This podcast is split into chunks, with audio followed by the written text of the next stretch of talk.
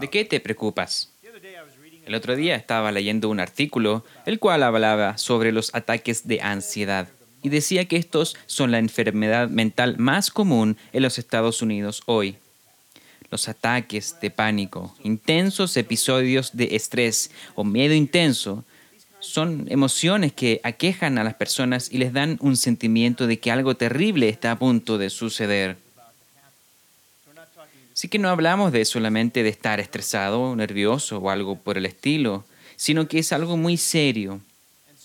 Y es tan serio que es un problema que se vuelve cada vez más grande.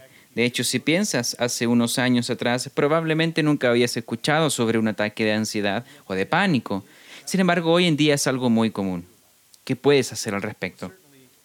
Ciertamente algo que podemos hacer es buscar guía en la palabra de Dios. Podemos controlar el pánico que algunas veces nos sobrecoge, especialmente si cambiamos nuestro punto de vista. Pedro habló al respecto en Primera de Pedro, capítulo 5 y versículo 7. Dice, depositen en Él toda ansiedad, porque Él cuida de ustedes. En otras traducciones dice, echando toda su ansiedad sobre Él o tus preocupaciones. De hecho, en una traducción leemos, pongan sus ocupaciones en Él.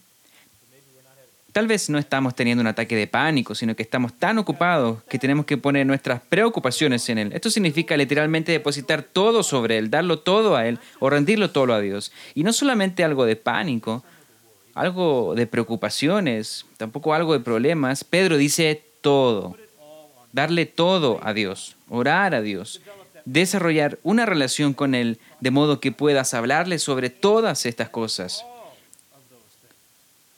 Porque Pedro aquí nos recuerda que hay esperanza, hay una promesa.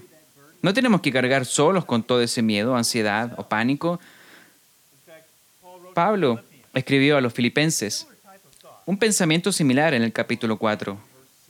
Comenzando en el versículo 6, dice, no se preocupen por nada.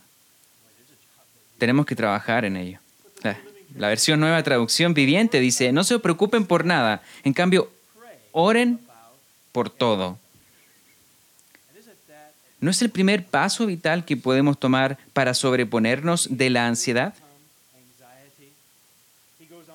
Él continúa en el versículo 7, díganle a Dios lo que necesitan y denle gracias por todo lo que Él ha hecho.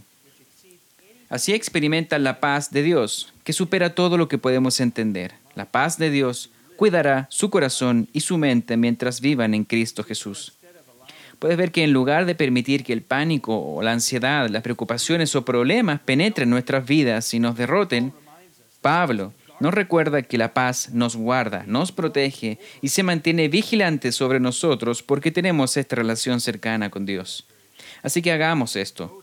Vayamos a Dios, depositemos en Él toda la ansiedad, preocupación y problemas que tengamos. Y Él dice que nos dará paz. Una paz que sobrepasa todo entendimiento.